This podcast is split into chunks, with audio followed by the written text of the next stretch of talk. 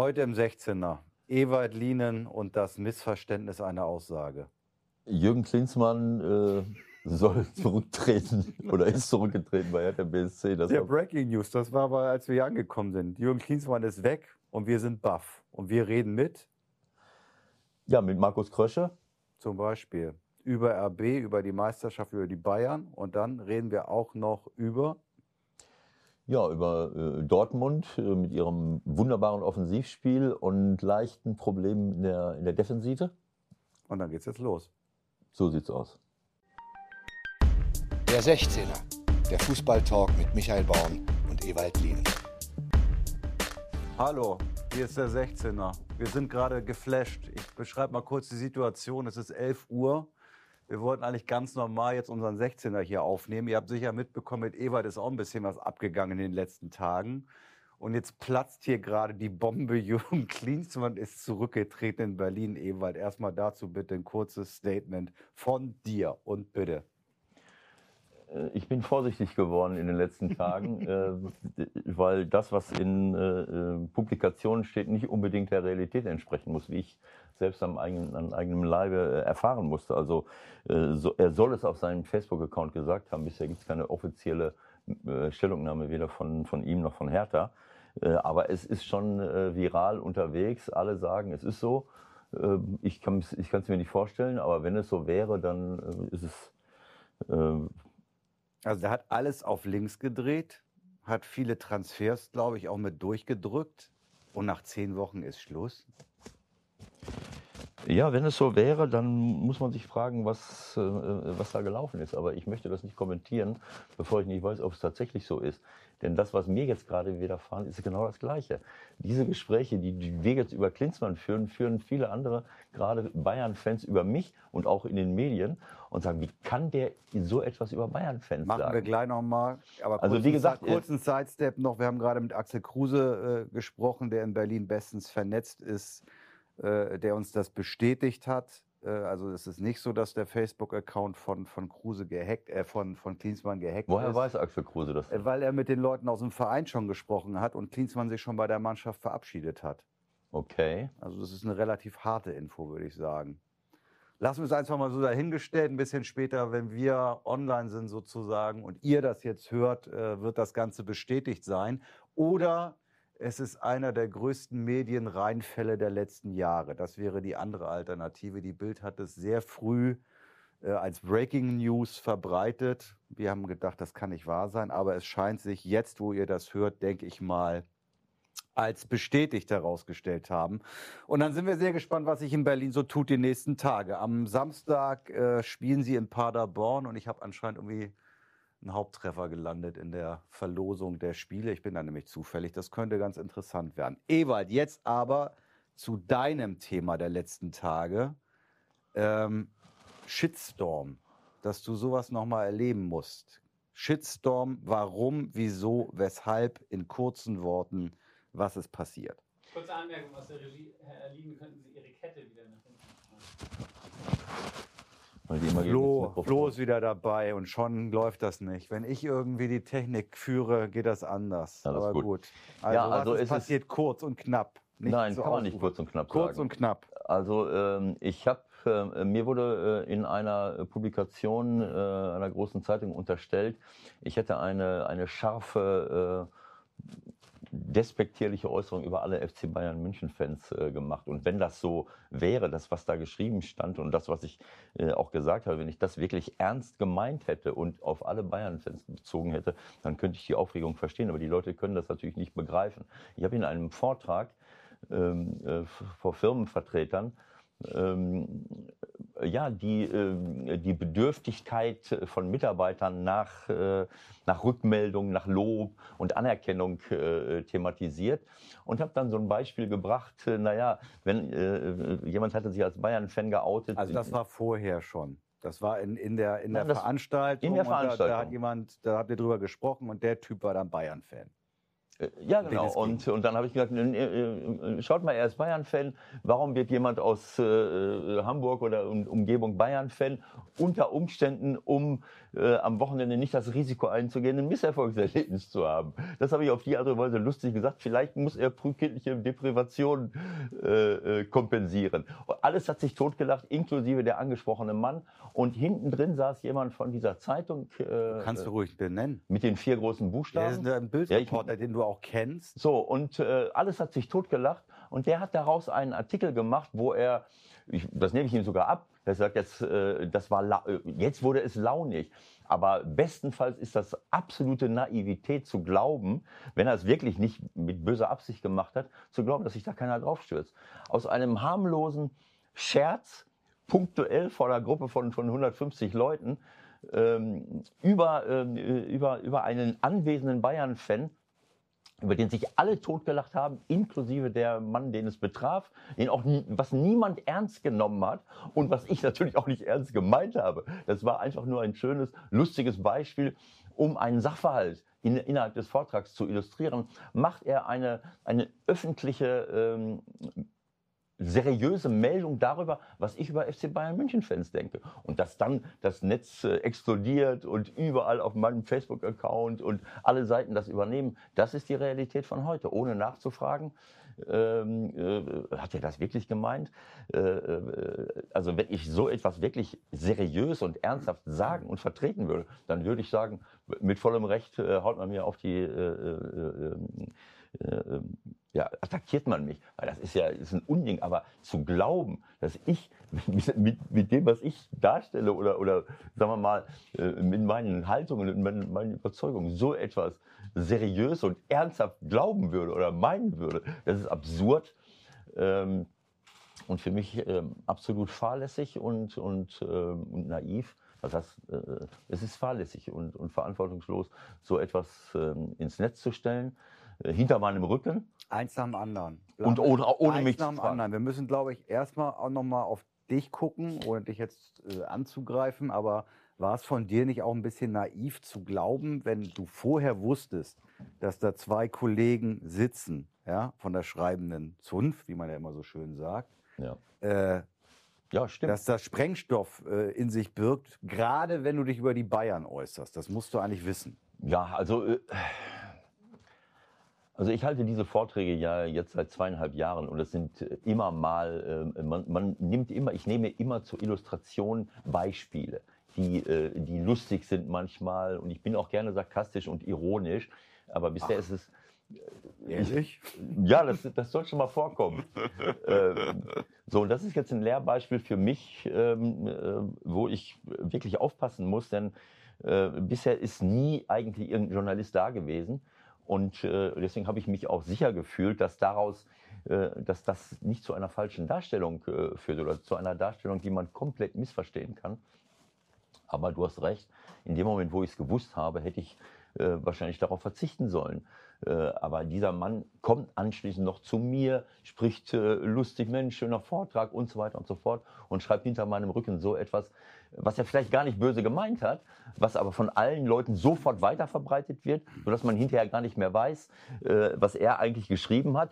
Und es wird einfach nur Es- verbreitet, das ist die Meinung von Ewald Lien über Bayern München Fans.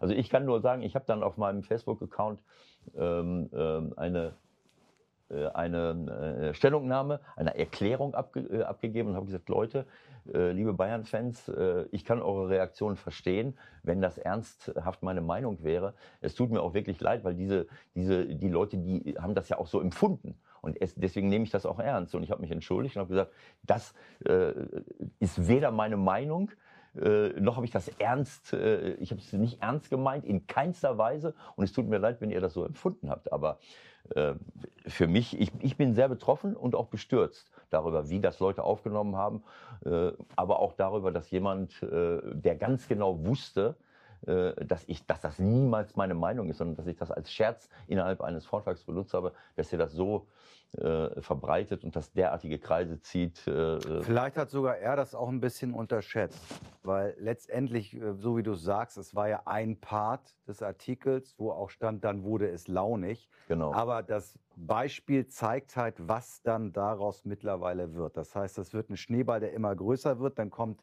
die erste Internetseite, die das Thema macht, dann kommt die zweite, dann kommt die dritte, dann kommt noch irgendeine Boulevardzeitung aus München.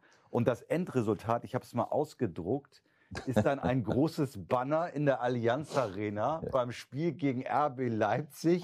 Hals Maul Ewald. Ich meine, das ist doch, das ist doch unfassbar, was mittlerweile passiert. Ja, aber deswegen, äh, ich nehme ihm das sogar ab, dass er, dass er diese, diese, ähm, ich habe ja mit ihm telefoniert am nächsten Tag, als ich das gesehen habe und habe gesagt, das, das, das habe ich überhaupt nicht so eingeschätzt. Ähm, aber das, das äh, Entscheidende ist, dass das einfach übernommen wird ohne äh, äh, zu wissen, was dort wirklich passiert ist. Das heißt, der zweite, dritte hat schon wieder was ganz anderes geschrieben und diese Boulevardzeitung in München nutzt das natürlich, um eine künstliche Konfrontation zwischen St. Pauli und Bayern München herzustellen, die überhaupt nicht existiert. Wir haben ein Top-Verhältnis und äh, äh, ähm, es ist absurd. Aber es ist wieder mal ein Lehrbeispiel, was äh, in der heutigen Zeit äh, passiert, dass gar nicht mehr recherchiert wird. Es wird nicht nachgefragt. Niemand Wirklich niemand hat bei mir nachgefragt, Moment mal, was hast du da gesagt? Ich hatte keine angerufen. Niemand. Niemand, sondern es wird einfach weiter verbreitet und in neue Zusammenhänge gestellt und dann kommen Reaktionen und Reaktionen auf Reaktionen. Ähm, ja, für mich ein, ein, ein, Beispiel, mich hat das sehr getroffen. Äh, ähm, ich habe auf. Äh, ihr versucht ja auch noch, also ich glaube, das können wir ruhig sagen, ihr versucht auch äh, in der Familie jetzt dann noch alle Leute irgendwie äh, äh, mit Antworten mehr oder minder zu beglücken, müsst ihr da jetzt vielleicht auch mal wieder einen Gang zurückschalten, weil es gibt einfach auf Deutsch gesagt so viele Wahnsinnige, die ja, im Netz unterwegs sind. Ja gut, aber es haben äh, du sehr, kannst sehr nicht auf jeden reagieren. Nein, äh, aber es haben mir sehr viele Leute geschrieben, die, äh, die ehrlich bestürzt waren und, und, und es nicht verstanden haben, ja, wenn du nur die Aussage so siehst. Ja, klar.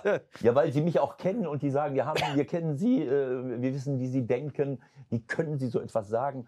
Und denen haben wir ähm, äh, geschrieben und haben gesagt, schau mal bitte, was ich da, welche Erklärung äh, ich habe. Es bleibt äh, einfach dabei, Sarkasmus ist eine Sache, die... Äh, ja, aber es, nicht äh, verstehen oder Ja, aber auf der anderen Seite muss ich sagen, diese, diese Art der Berichterstattung, diese Art der, der das ungefragt und unrecherchiert äh, äh, ins Netz zu stellen, provoziert trotzdem Gefühle und Emotionen bei Leuten. Und diese Emotionen und Gefühle nehme ich ernst, ähm, weil, äh, weil es einfach, ähm, ähm, weil sie sich ernsthaft äh, angegriffen fühlen. Und das habe ich versucht und versuche ich auch hiermit klarzustellen, äh, derjenige, das tut mir leid, wenn jemand das, das so empfunden hat. Äh, und äh, ich kann nur versichern, dass, äh, dass das weder ernst gemeint war von mir, noch dass ich diese, dass das irgendjemand im Saal ernst genommen hat. Und ähm, wenn das die Gefühle von jemandem verletzt hat, dann tut mir jetzt wahnsinnig leid und ich entschuldige mich dafür, wenn es so rübergekommen ist. Es, hat, es ist absurd, äh, ähm, mir zu unterstellen, dass ich das wirklich ernst, ernst meine. Und deswegen, ich hoffe, dass das äh, ähm, jetzt in den nächsten Tagen aus der Welt ist, dass ich auch noch die Gelegenheit habe, das irgendwo so reinzustellen, ähm, dass es auch alle lesen, weil nicht jeder kriegt das ja mit, äh, was ich auf Facebook sage. Und ähm, ähm, ja, wir, wir tun das unsere dazu, dass wir das im 16er auch noch ein bisschen äh, verbreiten. Und ja. ähm, Fakt ist, spätestens jetzt weißt du wahrscheinlich auch, alles, was man im Zusammenhang mit dem FC Bayern München sagt in Deutschland, äh, schlägt Wellen. Ja, es geht nicht nur darum, sondern es ist ja, wir haben uns hier ja auch schon oft unterhalten über, äh, über Zusammenhänge in unserer Gesellschaft. Und ich habe ich hab das ja nicht zum ersten Mal, sage ich, dass, dass, dass, dass es hier bei uns äh, in, in, in dieser Art äh, in unserer Gesellschaft eigentlich bisher immer, ähm, immer nur um, äh, um Gewinne, um, äh, um Geld, um äh, darum geht, so erfolgreich wie, wie möglich zu sein, ohne Rücksicht auf Verluste. Und das ist in dem Zusammenhang das Gleiche. In, den, in der Medienwelt ist es genauso. Ich recherchiere nicht immer, ob es der Wahrheit entspricht, sondern ich habe eher vor Augen, wie viele Klickzahlen generierten das eigentlich. So, habe ich eine Sensationsmeldung, dann haue ich die raus Äh, äh, morgen gibt es wieder eine andere, aber in der Zwischenzeit stürzen sich alle darauf. Und das ist etwas, was wir im, in der gesamten Wirtschaft haben. Das Kriterium in, in unserem Wirtschaftssystem ist nicht, äh, bin ich sozialverträglich, bin ich rücksichtsvoll, sondern äh, was kann ich damit äh, erreichen. Und das ist ein, äh, ja, das ist ein Paradigma, das uns dahin gebracht hat, wo wir jetzt sind, nämlich in einer riesengroßen Klimakrise, in einer, in einer Umverteilungskrise, viele, viele gesellschaftliche Themen, die auf diesem Prinzip beruhen. Und dieses Prinzip habe ich jetzt am eigenen Leibe mal, äh, mal erlebt. Äh, und ähm, was war die Frage? Sag uns doch lieber mal, wie es dir eigentlich damit geht. Also, hat dich das richtig getroffen? Ja, Schlafmangel, Schlafentzug? Ja, natürlich. Das, äh, das, das berührt mich natürlich. So wie Sie diese Fenster es wahrscheinlich auch berührt. Aber was war deine Frage eben gewesen? Ich, ab, ich bin abgeschweift. Äh, wieso hast du mich in die Spur, mit was hast du mich in die Spur gesetzt?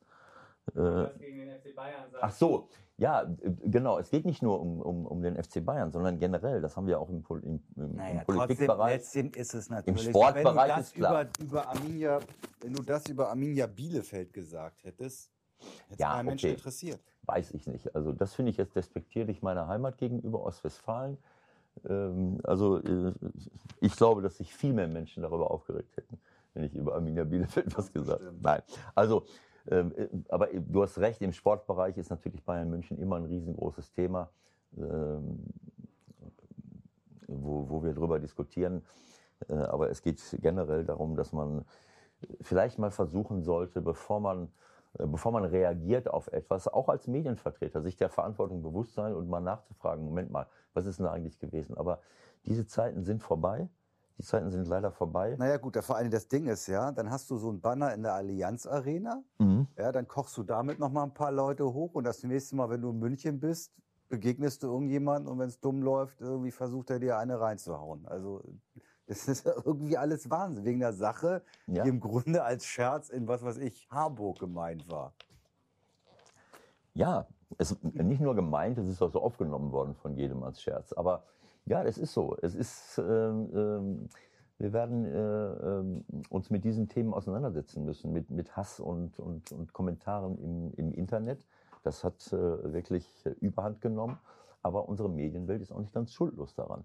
Denn äh, es, es kommt ja irgendwo her. Es werden Dinge publiziert, äh, äh, um des Publizierens willen, um Klickzahlen zu erreichen, um etwas zu verkaufen. Und äh, leider Gottes ist das ein Prinzip, äh, was, äh, ja, was Einzug gehalten hat und was wir, glaube ich, ändern müssen. Okay, dann gucken wir mal, dass wir dich in den nächsten Tagen so ein bisschen da aus der Linie rauskriegen. Äh, mit Jürgen Klinsmann, glaube ich, äh, tritt da jetzt jemand aufs Feld, der die nächsten Tage bestimmen wird. Du sollst nach vorne sprechen, das, das hört man nicht besser. Ach, ich soll nach vorne sprechen. Guck mal, wenn wir irgendwie zusammen, Entschuldigung, Mhm. das aufnehmen, läuft das, ne? Wenn wir unsere Mikros haben, Mhm. klasse Ja. Qualität, wenn Flo dabei ist. Ja, ich habe den Flo nicht gebeten, heute kommen. ja, ja, gut, okay. Müssen wir jetzt durch. So, wollen wir noch ein bisschen über Fußball reden? Gerne. Wir drei, Flo an der Kamera, du auf der Tribüne mit äh, Sponsor, ich auf dem Reporterplatz, gestern alle in Kiel. Drama in Wann? der Schlussphase. Wir drei waren alle live dabei. Ja. Worüber wollen wir kurz reden? Erstmal vielleicht über die Ausführung des Elfmeters von Henk Fehrmann. Ja, das ist sehr, sehr schade. Wir haben ja äh, beim FC St. Pauli seit, ähm, seit langen Monaten kein Erfolgserlebnis mehr, also keinen Sieg mehr zu, auswärts errungen. Und äh, dabei Dabei hat wäre ein Punkt noch zumindest drin gewesen. Ja, gestern wäre ein Punkt drin gewesen und äh, das, was wir gestern gesehen haben, das haben wir in dieser Saison halt äh, schon öfters gesehen oder in dieser Zeit, dass wir viele dieser Spiele hätten gewinnen können, wenn wir die großen Chancen äh, genutzt hätten, die wir haben. Das war ja gestern auch ein Spiel. Es, es ist 1-1 und in der 66. Minute hat der Henk eine hundertprozentige Chance. Ist alleine vom Torwart und schließt ein bisschen überhastet ab. Er kann ihn über den Torwart lupfen ins leere Tor äh, und, und ist total hektisch. Das war eine große Chance, um 2-1 in Führung zu gehen. Es ist ja jetzt nicht so gewesen, dass Kiel in der zweiten Halbzeit, wo wir dann besser waren, erste Halbzeit waren wir nicht gut, zweite Halbzeit Nö, waren wir in der. Phase wart ihr dran. Wart Da waren wir dran und da hätten wir das 2-1 erzielen äh, können. Ähm, und das ist sehr, sehr schade. Ähm, aber das ist halt äh, die Realität im Moment. Und dann kriegen wir diesen Elfmeter, für mich berechtigter Elfmeter. Das haben wir, ich saß ja direkt hinterm Tor und habe das gesehen, äh, dass er den mit der Hand äh, dann weggeschlagen hat. Auch wenn es vielleicht ein Reflex war. weil ihm der Ball versprungen war. Und dann schießt der Henk, wir, wir sitzen ja oft hier und analysieren Geschichten, nicht nur bei Abwehrspielern, sondern auch bei Elfmetern, haben wir auch schon oft drüber geredet. Der Henk schießt den Elfmeter auf einer, auf exakt die Art und Weise, wie man einen Elfmeter nicht schießen darf. So, jetzt ist es natürlich leicht, einen Sessel zu setzen und zu sagen, wie schießt denn den Elfmeter? Stell dich mal selber dahin. Das ist ja alles äh, emotionsbefreit, sitzen wir hier und sagen, ja, wie kann der nur? Aber es ist halt nicht so einfach. Aber Fakt ist, warum auch immer, er schießt den Elfmeter in der 93. Minute halb hoch, unten in die Ecke. Diamantakos hat ja zwar reingeschossen, der war ja nicht mal im Kader gestern. Ja, also ähm, der, ähm, äh, ich sag mal, reagierst du nicht drauf. Nein, da reagiere ich nicht drauf. ähm, der, ähm, was man machen kann, ist zu sagen, pass auf, entweder habe ich die Ruhe, den Anlauf so zu verzögern, wie du es äh, vorhin schon mal im internen Gespräch gesagt hast, bis, bis ich sehe, wo der Torwart hinfliegt, dann kann ich ihn locker irgendwo reinschieben.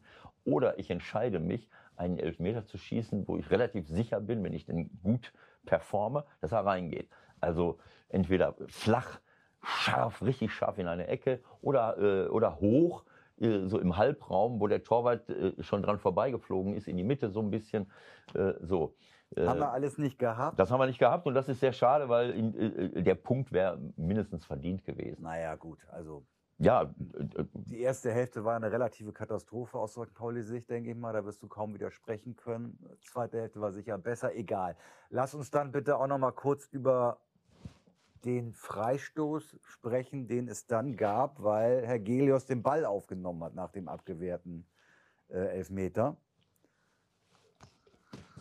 ja. Ich habe darüber nachgedacht, wie war das bei dir eigentlich, als du noch bei St. Pauli Trainer warst oder auch bei deinen vorigen Stationen? Hat man irgendwann in der Saison mal darüber gesprochen, was machen wir eigentlich, wenn wir einen indirekten Freistoß bekommen, 5 Meter, 7 Meter, 9 Meter, 11 Meter vom Tor?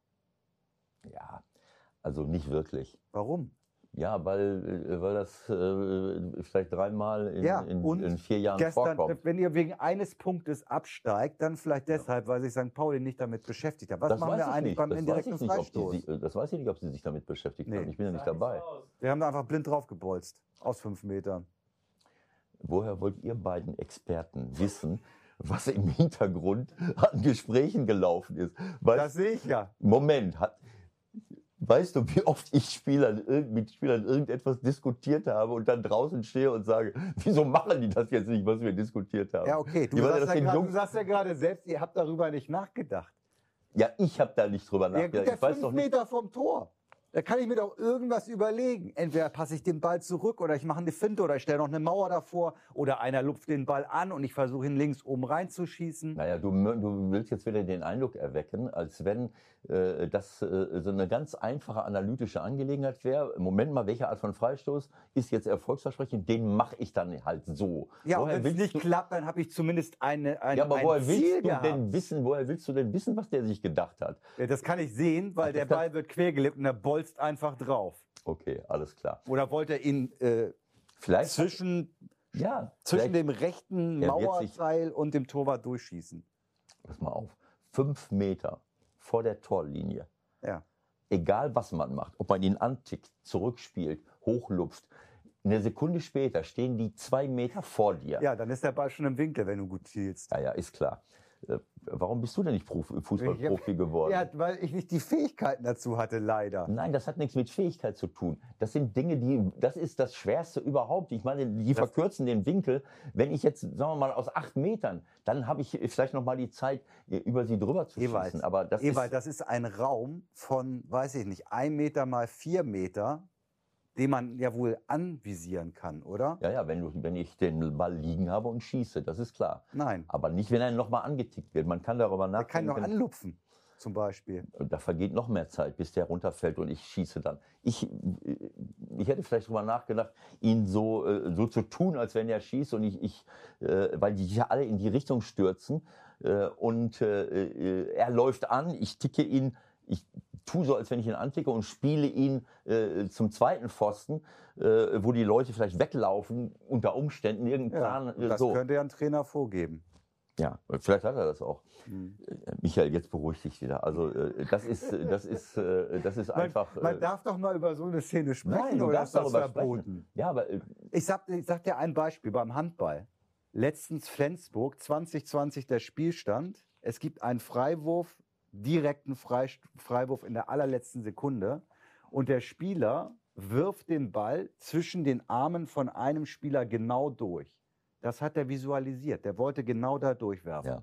ich weiß, worauf du abzielst. Du wirfst unseren Leuten vor, sie hätten das nicht visualisiert. Handball mit Fußball zu vergleichen geht überhaupt gar nicht. Wieso das Hand- denn nicht? Es geht um Handball- Sport, es geht um Nein, es, Profisport. geht, es ist viel, viel schneller. Im Handball geht alles viel, viel schneller und die Kontrolle der Bälle ist viel, viel einfacher, weil die Hand hat viel mehr, äh, ähm, ich sag ja nicht, dass das, äh, dass hat das viel mehr Nerven, also, äh, äh, um, um gezielt äh, etwas zu machen. Mit, dem, mit der Hand kann ich ganz gezielt werfen. Mit dem Fuß, äh, im Fuß, das merkst du selber. Ich meine, wie oft ist dir was, ist dir schon ein Stein am Fuß gefallen, du hast gar nichts gespürt, weil du kein Gefühl im Fuß hast. Jedenfalls nicht so viel. Wenn du dir mit dem Hammer auf den Finger haust, bist du drei, drei Monate, tut dir der Finger weh. Äh, also es ist halt schwieriger mit dem Fuß. Ich sage doch nicht, dass es leicht ist. Trotzdem kann man sich vielleicht auch in so einer Situation Also das habe was ich überlegen. überhaupt nicht so, äh, äh, äh, so empfunden. Das ist eine ganz, ganz schwierige Situation. Zehn Leute stehen in eine halbe Sekunde später zwei Meter vor mir. Äh, Wie will ich an denen, das ist Zufall, ob das vorbeigeht. Da kann ich Pläne machen, wie ich will. Ich kann sagen, vielleicht springen sie hoch, schieße ich flach. Ja. Oder sie bleiben, ich schieße hoch. Aber vielleicht habe ich gar nicht mehr die Zeit, das zu machen. Also das ist, äh, das ist super schwer. Ähm, Wir hätten den Elfmeter reinschießen sollen, dann hätten wir einen Punkt gehabt, das wären wäre nach Hause gefahren wären nach Hause gefahren und dann hättest du mir hier nicht so unqualifizierte Fragen gestellt. Keine Art und Weise. Ich entschuldige mich bei allen Michael Born-Fans in, Genau. in Deutschland und in der Ja, Welt und in genau. deiner Familie Ja. dafür, dass ich diese Pass mal Frage. bloß auf, dass da nicht bald wieder. ein, Äh, Ja, das, Mikro. Ah, das ist eine Scheiße hier, ey. Das Ich hab's ist, dir ja vorher gesagt. Ja, wie?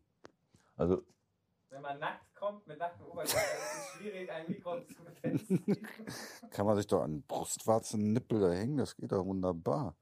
So, immer jetzt, haben wir Probleme mit dem Ton. Ja, Das kann, ich kann die Leute langsam ja ich verstehen. auch. Ich auch. Ja, okay, komm. Eigentlich haben wir keine Zeit mehr. Aber ein bisschen was müssen wir noch bereden, ne? Ja, dann mal los. Ähm, was machen wir denn mal? Problemfall. Problemfall Favre. Auch wieder ein Lieblingsthema von dir. Die Schublade geht wieder auf. Genau, da, du bist wieder da. Wann ist Favre weg? Ja, ich glaube, ich muss mal irgendeine Meldung über dich verbreiten. Die dann mal. Ich kann da doch nichts für. Ähm, naja, also ähm, äh, ich liebe die Art und Weise, wie Dortmund äh, Fußball spielt in der Offensive. Das ist für mich europaweit einmalig. Äh, manchmal sehe ich es auch, äh, es ist nur für mich mit Liverpool zu vergleichen, weil Liverpool ähnlich schnell mit schnellen Leuten äh, und Top-Kombinationen auf höchsten, im höchsten Tempo sich durchspielt. Aber sie haben eigentlich nur drei Leute, Liverpool. Mit Salah, äh, äh, äh, äh, Firmino. und Firmino, während Dortmund teilweise mit fünf Leuten rumläuft, die das machen. Vielleicht haben sie deswegen auch hinten so viele Probleme. Damit hast du das Entscheidende angesprochen. Aber ich will noch mal einen Satz dazu sagen, wenn ich das darf. Äh, durch das System, was sie jetzt haben, Guerrero und Hakimi, äh, sagen wir mal, Dreierkette plus die beiden äh, aufzustellen, die sicherlich in der Offensive stärker sind als hinten, haben sie natürlich einen riesen Druck nach vorne und nochmal zwei Top-Leute schnell, äh, ideenreich, die vorne etwas machen. Dann haben sie mit Holland jetzt vorne drin einen absoluten Killer, haben äh, dann trotzdem noch Sancho und äh, äh, ähm, Egal. entweder Hazard oder, oder Reina oder Reus äh, und Brandt kommt noch aus dem Mittelfeld dazu. Also mindestens ähm, fünf, sechs. Äh, wenn, wenn ich Witzel rausnehme und die drei Innenverteidiger, dann haben sie sechs Leute äh, vorne, die auf höchstem Niveau mit Tempo sich durchspielen können. Das ist, ich liebe das, das zu sehen.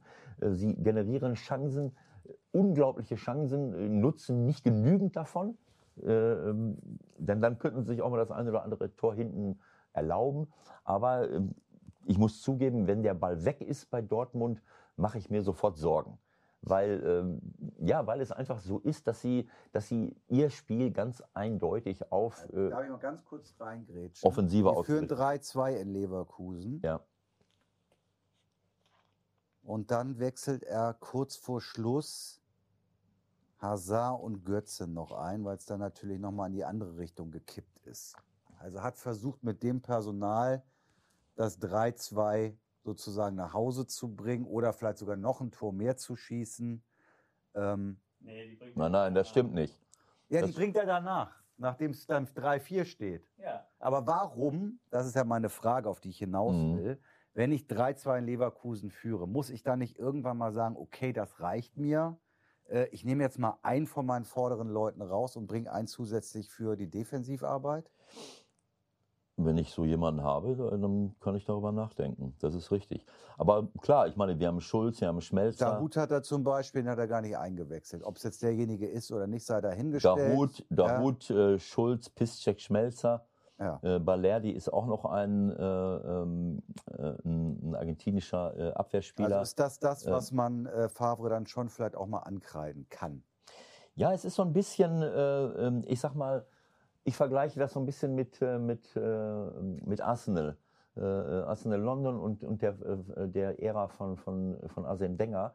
Äh, Arsene ist, ist immer seiner Linie und seiner Philosophie treu geblieben, in erster Linie auf Offensive zu setzen, auf äh, ähm, Leute, die äh, wirklich kreativ sind und, und äh, ähm, äh, Und ich glaube auch nicht, dass er oft darüber nachgedacht hat, so wie das in Italien eigentlich an der Tagesordnung äh, ist und war, seit Jahrzehnten eigentlich. Äh, Selbst wenn ich 1-0 führe, hat es das oft in Italien gegeben, dass ein Trainer sagt, so, das reicht mir jetzt, jetzt machen wir den Laden zu. Ähm, Ja, kann man sagen.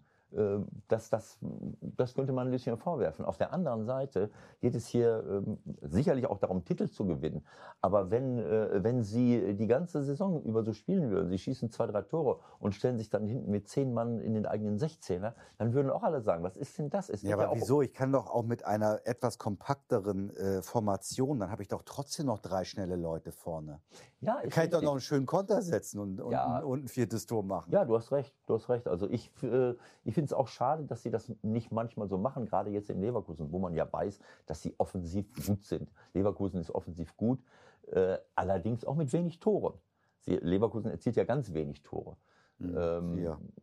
äh, In dem Spiel ja, aber äh, wenn du dir das, äh, ja, zieh mal die vier Tore ab, ja, schon äh, klar. dann haben sie in 21 Spielen 31 Tore erzielt. Das sind ungefähr 25 Tore weniger, als die oben an der Spitze haben.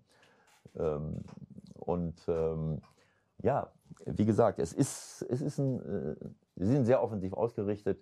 Und dieser, dieser Sechser, der, der nur auf Balleroberung aus ist und auch diese Zweikämpfe gewinnt durch seine Aggressivität, durch seine Schnelligkeit, den haben sie auch nicht. Insofern ist es schwer, äh, das dann zu verteidigen. Auch äh, Guerrero, Hakimi sind rein offensiv, also sehr offensiv ausgerichtete Leute. Also es ist sehr schade, weil die Art des Fußballs, die Dortmund spielt, gefällt mir unglaublich und ich glaube vielen anderen Menschen auch. Und äh, ähm, ja, Es ist natürlich bitter als Dortmund-Fan, wenn man sieht, was noch möglich gewesen wäre, wenn man sich die Tabelle anguckt, hätte, wäre, könnte, bringt alles nichts. Sie sind ja zumindest noch dran, auch weil es im Top, Top, Top, Top-Spiel am Ende keine Tore gab. Ähm, Nagelsmann hat es ein bisschen gemacht, darüber haben wir auch schon mal hier gesprochen, von der Formation her, wie auch gegen, äh, gegen Dortmund, wo er auch in der ersten Hälfte Schwierigkeiten hat. Dann hat es wieder so gemacht. Wie hast du das äh, gesehen? Ja, es ist, äh, ähm, äh, es ist ähm, auffällig, dass, ähm, dass Julian jetzt mehrfach bei den groß, in den großen Spielen in der ersten Halbzeit große Probleme hat. Das Ja. war ja zu Hause schon so gegen Also es war ja letztendlich viel Glück, dass sie da mit dem 0-0 rausgegangen sind, ne? In der ersten Bayern. Hälfte bei den Bayern. Äh, Leipzig. Ja, Klar. Äh, aber hinterher haben sie natürlich zwei riesengroße Chancen. Die Bayern, ähm, äh, die marschieren, äh, die, die, die spielen einen, einen, richtig guten Fußball, das ist klar. Aber Leipzig ist ihnen äh, ähm, sowohl zu Hause als auch jetzt in München zweimal mit einer Formation entgegengekommen, bei der man relativ wenig Druck auf die, auf, den Außen, auf die Außenbahnen bekommt. Vor allen Dingen dann, wenn Bayern schnell die Seite wechselt mit den offensiven Außenverteidigern. Und äh, deswegen haben sie in der ersten Halbzeit riesen Glück gehabt, dass sie da nicht auch schon äh, 2-0 zurückliegen. In Leipzig hätten sie hoch zurückliegen müssen. Ähm, also Bayern macht es, äh, macht es toll. Ähm, und äh, ähm, ja, es war ein Spiel äh, auf Augenhöhe. sicherlich in der zweiten Halbzeit war Leipzig dann, dann stärker. Und dann hat Bayern sicherlich Glück gehabt, dass, äh, dass sie nicht diese beiden großen Chancen nutzen. Also Sabitzer hat ja eine tausendprozentige Chance und Werner hat auch eine tausendprozentige Chance. Aber wie gesagt, Bayern hatte das in der ersten Halbzeit auch. Äh, und ähm, naja, das sind eben Mannschaften. Bayern ist eine Mannschaft, auch Leipzig, die natürlich auch mehr äh, Gewicht auf die Defensive legen. Ähm, der Hansi Flick wechselt äh, Hernandez ein, obwohl Boateng es gut gemacht hat. Aber er hat natürlich gesehen, äh, dass äh, Werner einer der besten Stürmer ist, die wir hier rumlaufen haben in Deutschland. Auch in, in, in, in, in Kunku, äh, ich glaube, der war schon weg, äh, als er, ähm, Hernandez kommt in der 67. Äh, in Kunku, ja, 82. wird er ausgewechselt. Und Hernandez hat zwar lange nicht gespielt, aber er ist wahnsinnig schnell und dadurch hat er dann auch eine gewisse Stabilität reingebracht. Also wenn ich etwas gewinnen will im Fußball, oh. muss ich eine Balance haben zwischen Offensive und, und, und Defensive. Äh, und äh, das wäre schön, wenn Dortmund das auch hinkriegen würde. Die Bayern kriegen es hin und Leipzig auch. So, und das ist das Stichwort. Jetzt machen wir nämlich weiter mit unserem Interview. Der Anruf der Woche. Heute bei wir haben äh, Markus Krösch am Telefon. Schönen guten Morgen nach Leipzig. Wie ist die Laune nach dem 0-0 bei den Bayern? Guten Morgen. Auch eigentlich gut. Ich glaube, dass wir mit dem Ergebnis zufrieden sein können. Sicherlich hatten wir in der ersten halben Stunde standen wir schon ziemlich viel unter Druck, ähm, hatten Bayern auch die eine oder andere Möglichkeit, aber aufgrund der zweiten Halbzeit, wo wir dann einfach deutlich besser auch im Spiel waren, auch richtig gute Möglichkeiten hatten, ähm, ähm, glaube ich, äh, können wir auch mit der Leistung zufrieden sein und nachher mit dem Unentschieden auch ganz gut leben. Äh, hallo äh, Markus, guten Morgen. Guten Morgen. Ja, ähm, ja, für mich, äh, wir haben uns ja, wir haben ja auch schon mal äh, darüber geredet, als wir uns bei Sky 90 äh, getroffen haben. Also für mich ein ganz großes Kompliment an die gesamte Entwicklung letzten Endes. Ich habe das öfters schon gesagt, für, mir gefällt das einfach zu sehen, dass ihr halt nicht nur in der Offensive Top-Leute habt, sondern dass ihr auch darauf geachtet habt, dass ihr, dass ihr hinten richtig gute Leute habt, die schnell sind, die aggressiv sind. Und man sieht das ja auch an der Art und Weise, wie ihr oft verteidigt und, und was für Top-Leute ihr habt, selbst wenn ihr jetzt Verletzte habt, wie ihr euch da, ähm, äh, da oben, wie ihr euch da oben haltet, mit einer hohen Anzahl von selbst erzielten Toren und einer niedrigen Anzahl von Gegentoren. Das ist eigentlich der, der Mix, aus dem so ein Erfolg in der Liga ähm, ähm, ja, äh, gestrickt ist und äh, äh, das ist wirklich beeindruckend zu sehen, wie, äh, wie er das macht. Und äh, ja, das Spiel jetzt in, in München wurde ja hoch stilisiert als so ein vorweggenommenes Finale, was natürlich Blödsinn ist. Aber ähm, trauert, trauerst du so ein bisschen diesen großen Chancen hinterher? man hat ja gesehen, der Sabitzer, Sabitzer und Werner hatten ja in der zweiten Halbzeit eigentlich die größten Chancen des Spiels, wenn man es genau nimmt, oder?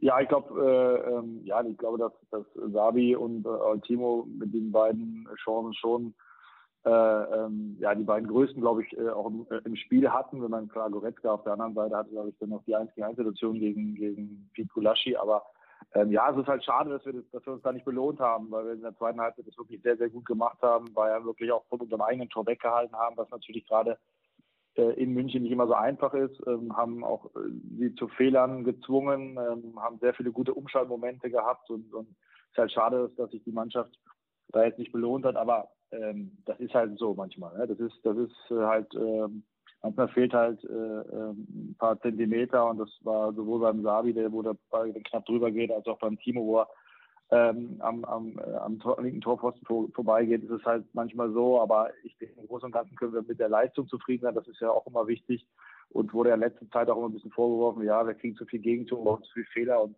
da muss man sagen, ähm, hat die Mannschaft eine richtig gute Antwort auch gezeigt, war sehr stabil und, und ähm, das ist eine, eine, gute Leistung, auf der wir aufbauen können. Und, und nachher muss man einfach sagen, das ist, ist das Unentschieden vielleicht auch gerecht.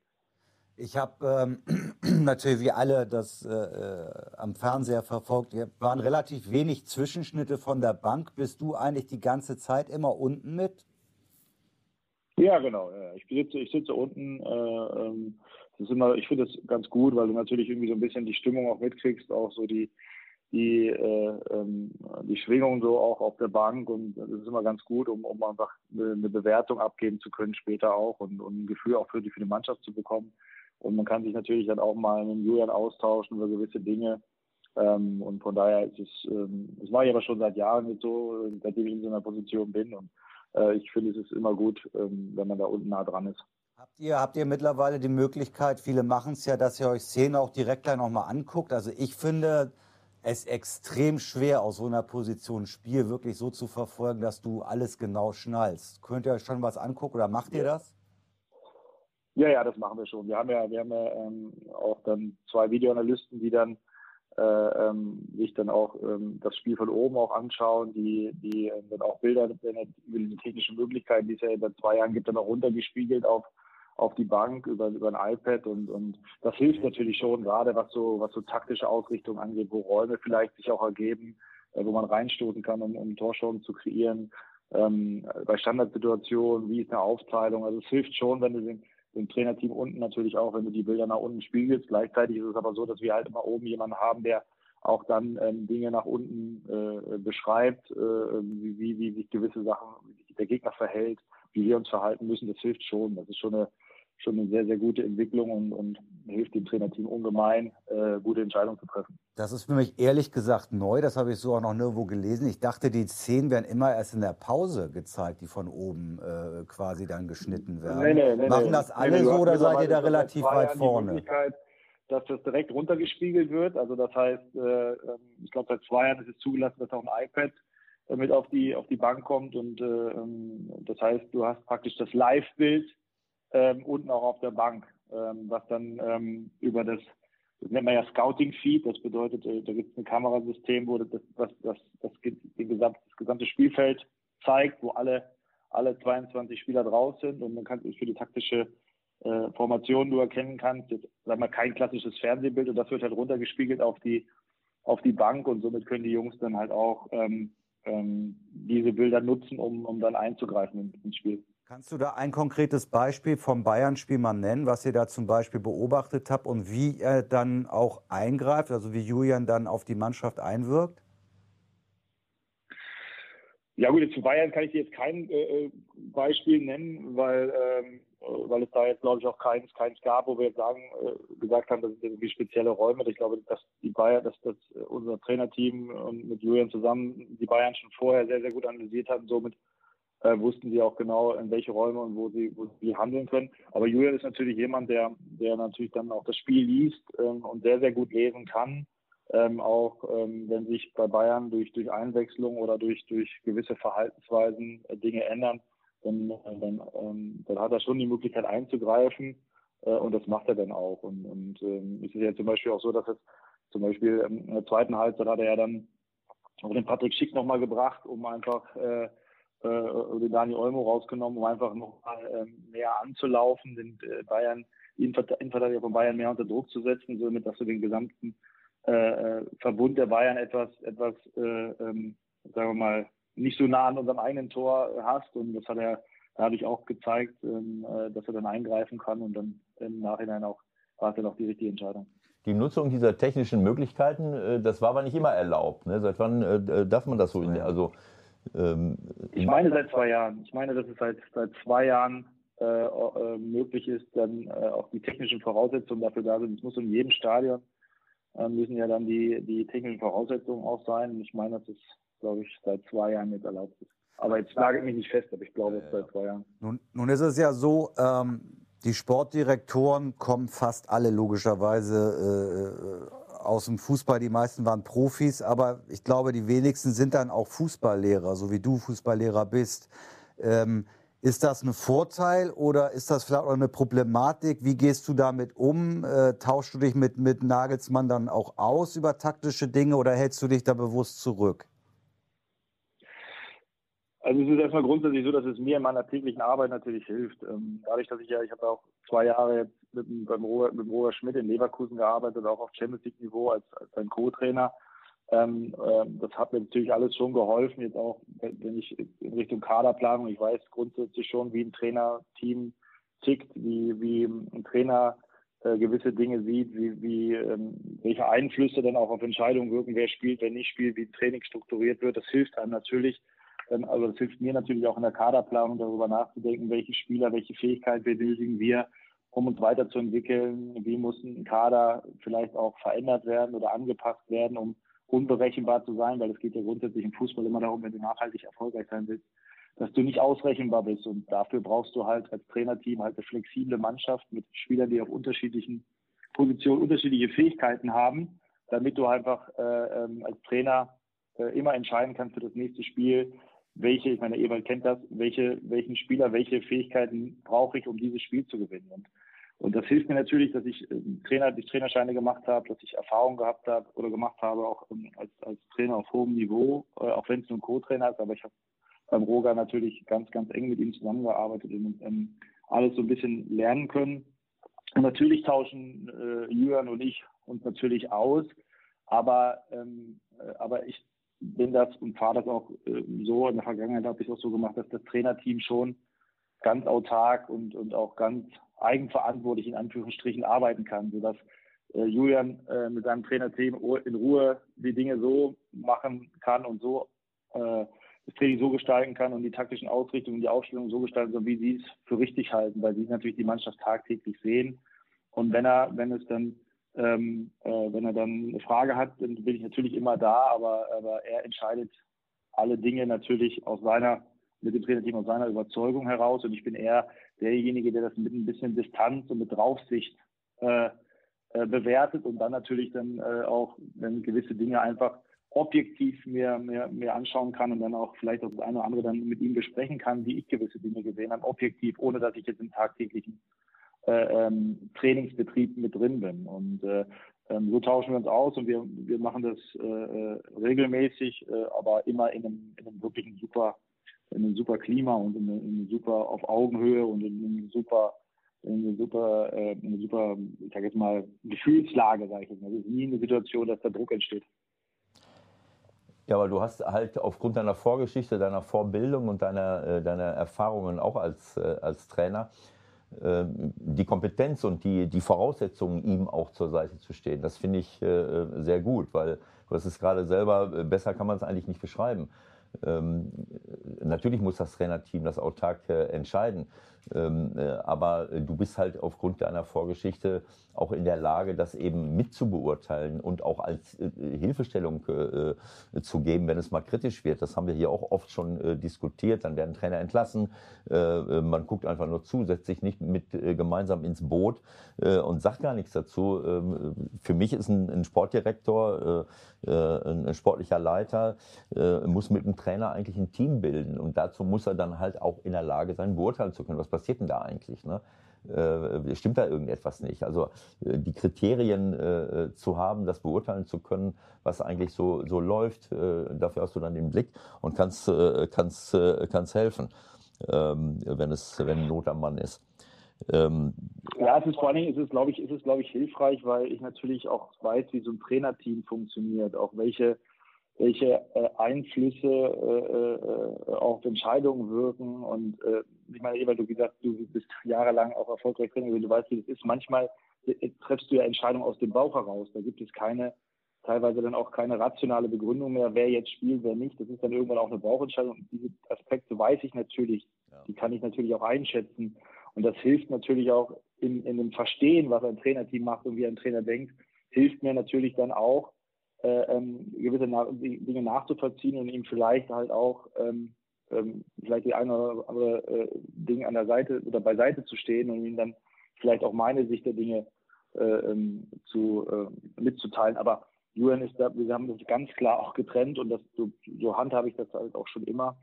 Ähm, Aufstellung, Training, Training, äh, äh, wie, wie er trainiert, was er trainiert, wie er Gegner analysiert, wie er Gegner vorbereitet, das ist alles sein Bereich äh, und da halte ich mich komplett raus, ähm, weil es einfach wichtig ist, ähm, du musst es ganzheitlich wissen, äh, um einfach dann auch Entscheidungen bewerten zu können. Genau. Äh, und das muss dann halt das Trainerteam auch dann alleine machen und die kriegen von mir alle Unterstützung. Aber natürlich äh, habe ich dann die Möglichkeit, die objektiven Dinge, die ich sehe, natürlich dann auch mit dem Trainerteam zu besprechen und einfach auch einen guten Austausch zu haben. Weil eigentlich, und das ist ja das Wichtige, wir haben ja alle das gleiche Ziel. Wir wollen erfolgreich sein und das Trainerteam, ich bin immer ein Partner des Trainerteams auch und, und wenn sie die Hilfe brauchen, dann, dann versuche ich ihnen das bestmöglich zu helfen. Markus, jetzt ist es so, ihr seid absolut äh, dran. Ja? Äh, vor, vor dem Bayern-Spiel fand ich ehrlich gesagt ein bisschen merkwürdigerweise, ging schon so ein bisschen das Krisengerede los. Äh, das ist jetzt natürlich erstmal wieder vom Tisch nach dem Spiel gegen die Bayern. Ähm, was hast du für einen Eindruck im Umfeld, in der Stadt, in der Region? Ähm, wie ist die Erwartungshaltung vielleicht auch schon, wenn man beim Konzert dabei ist Richtung Meisterschaft? Na, ich glaube, dass, dass wir natürlich am Anfang der Saison auch anspruchsvolle Ziele formuliert haben. Wir haben ja formuliert, dass wir sagen, wir wollen wieder in die Champions League. Das bedeutet also die ersten äh, vier Plätze in der Bundesliga. Wir haben gesagt, wir wollen ins Champions League Achtelfinale und wir wollen eigentlich wieder ins Pokalfinale. So, das haben wir das erste oder das letzte, was ich gerade genannt habe, haben wir jetzt dadurch, dass wir in Frankfurt ausgeschieden haben, nicht geschafft. Ähm, wir sind aber ins Champions League Achtelfinale gekommen, was, was für uns als Verein, oder weil wir noch ein junger Verein sind, natürlich auch ein Riesenerfolg ist. Und wir stehen in der Meisterschaft sehr, sehr gut da, haben über die letzten Wochen und Monate auch sehr, sehr gute Leistungen gebracht. Und für uns an sich geht es halt immer darum, dass unsere Art und Weise, Fußball zu spielen, auf den Platz zu kriegen. Und, und das haben wir in den letzten Wochen und Monaten sehr, sehr gut geschafft.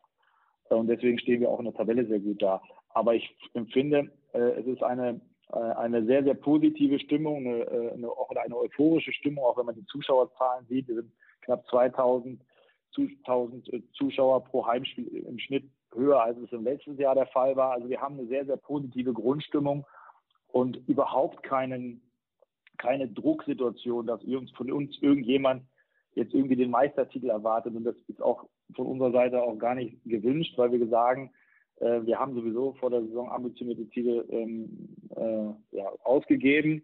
Wir sind auf einem ganz guten Weg ähm, und, und wollen aber, haben aber den Fokus auf einfach unsere Art und Weise Fußball zu spielen, das auf den Platz zu kriegen. Und das ist unser Ziel. Und wenn wir das hinkriegen, weil wir, eine, wir haben eine talentierte Mannschaft, wir haben sehr, sehr viele Spiel mit, Spieler mit Potenzial, wir haben ein sehr, sehr gutes Trainerteam.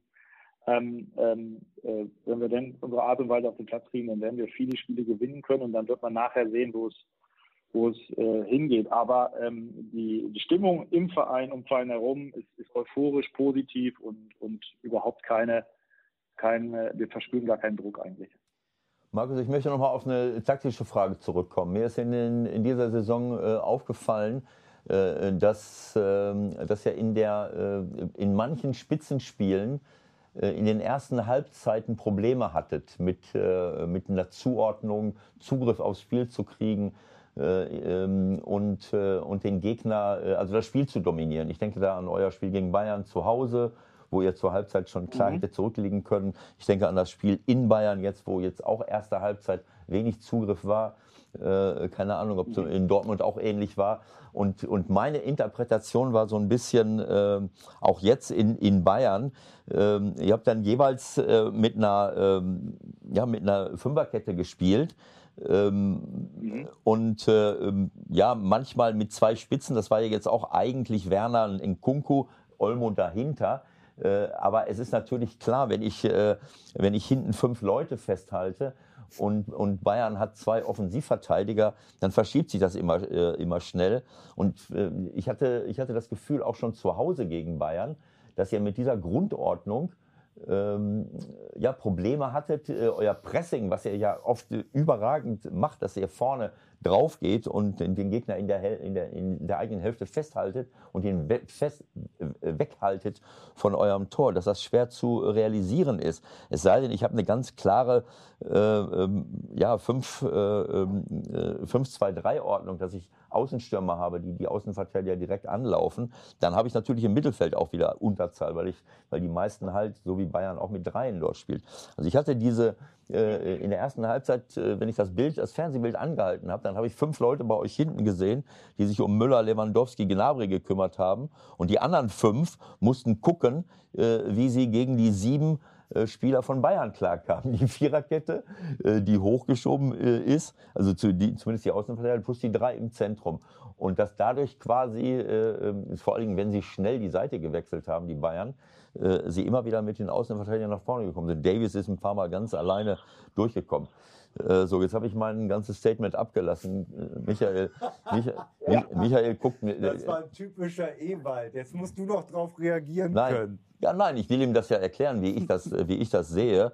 Äh, das ist, ähm, ich, ich möchte Michael jetzt nicht kritisieren, dass er, dass er nervös wird, wenn ich so lange über solche taktischen Dinge äh, spreche.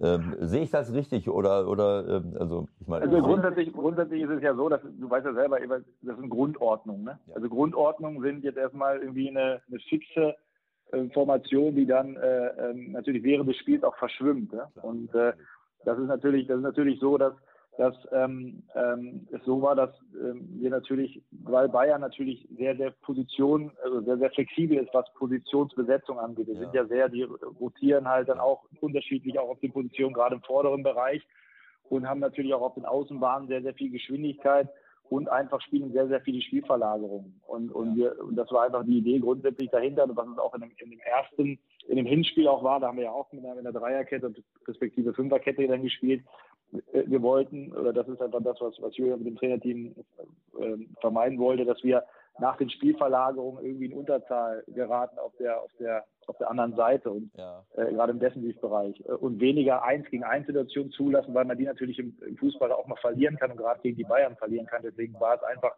darum, dass man sagt, wir wollen schon attackieren. Wir haben jetzt sagen wir mal gegen Bayern es etwas tiefer gemacht in der ersten Halbzeit vor allen Dingen.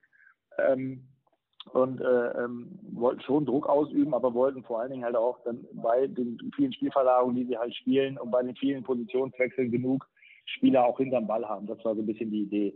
Äh, die andere Thematik, wo du sagst, dass wir in den ersten Halbzeiten äh, jetzt vielleicht immer nicht so den Zugriff drüber haben, das stimmt. Das, das ist sicherlich so, dass wir gerade auch, wenn man Dortmund sieht oder Gladbach oder auch jetzt Bayern sieht, dass wir ähm, ähm, ähm, sag mal, in den ein oder anderen Spielen schon ähm, vielleicht sagen wir mal, Probleme in der ersten Halbzeit hatten, aber das hat meiner Meinung nach auch ein bisschen was damit zu tun, dass die Wahrnehmung auch eine etwas andere ist, als es jetzt vielleicht in, in der Vergangenheit der Fall war. Das bedeutet, wenn man, ich sage jetzt ich mal ein Beispiel, also gegen Bayern in Borussia Dortmund spielen alle Mannschaften natürlich immer, immer am Limit. Ne? Also das heißt, äh, die sind immer natürlich noch ein Stück weit fokussierter, weil sie gegen die Bayern und die Dortmunder spielen.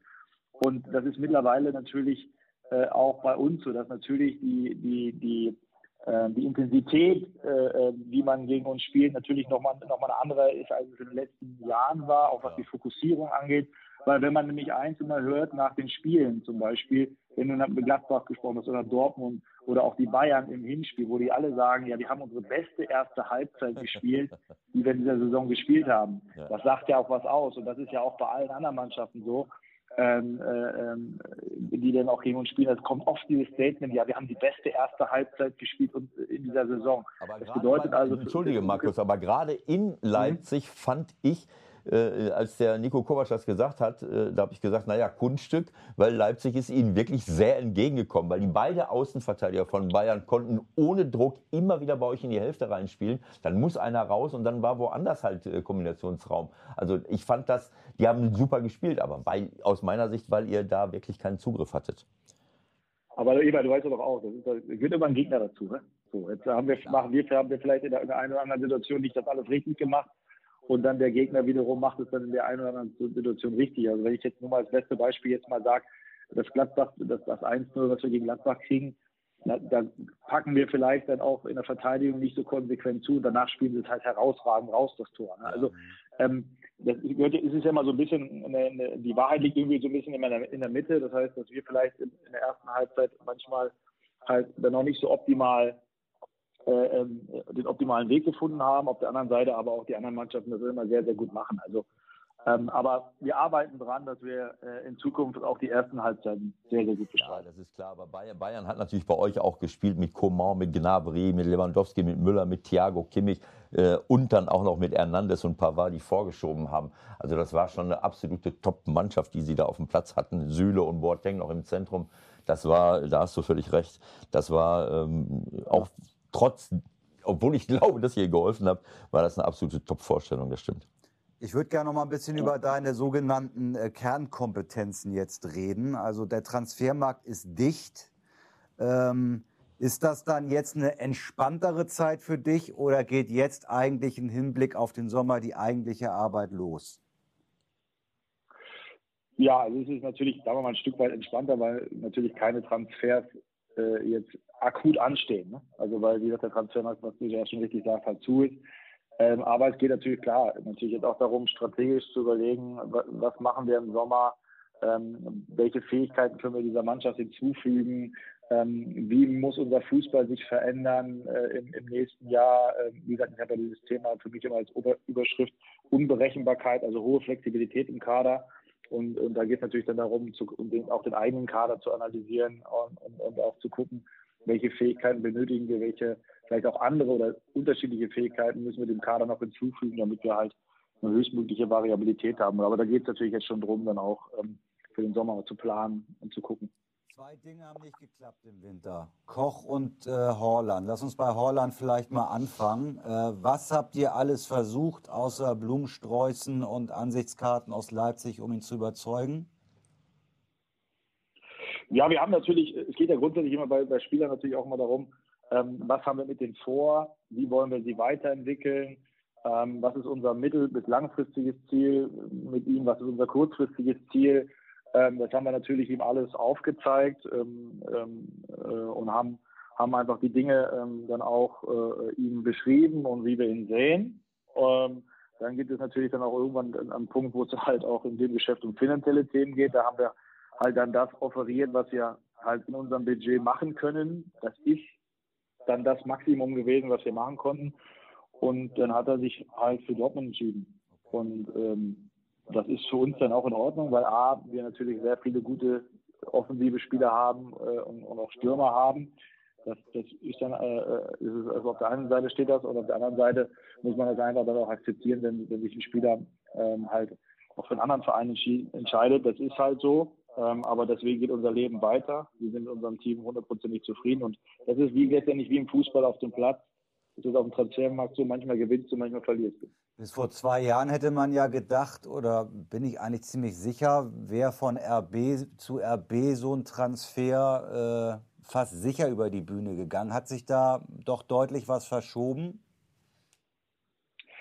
Ja, also erstmal ist es natürlich so, jetzt die, die Salzburger spielen jetzt äh, äh Champions League äh, und, und natürlich ist das, das Spektrum, was, was die Interessenten angeht, natürlich bei diesen Spielern von, von RB Salzburg natürlich auch deutlich äh, ähm, weiter äh, und auch größer, als es jetzt vielleicht vor, äh, vor, vor, vor, ein, zwei Jahren war. Und gleichzeitig ist es einfach so, und das ist ja das, was wir auch mal sagen, wir, es gibt ja da keinen Automatismus. Also ähm, wir, wir, sind unterschiedliche Vereine und, und, und die Spieler entscheiden nachher dann, äh, zu welchem Club sie gehen.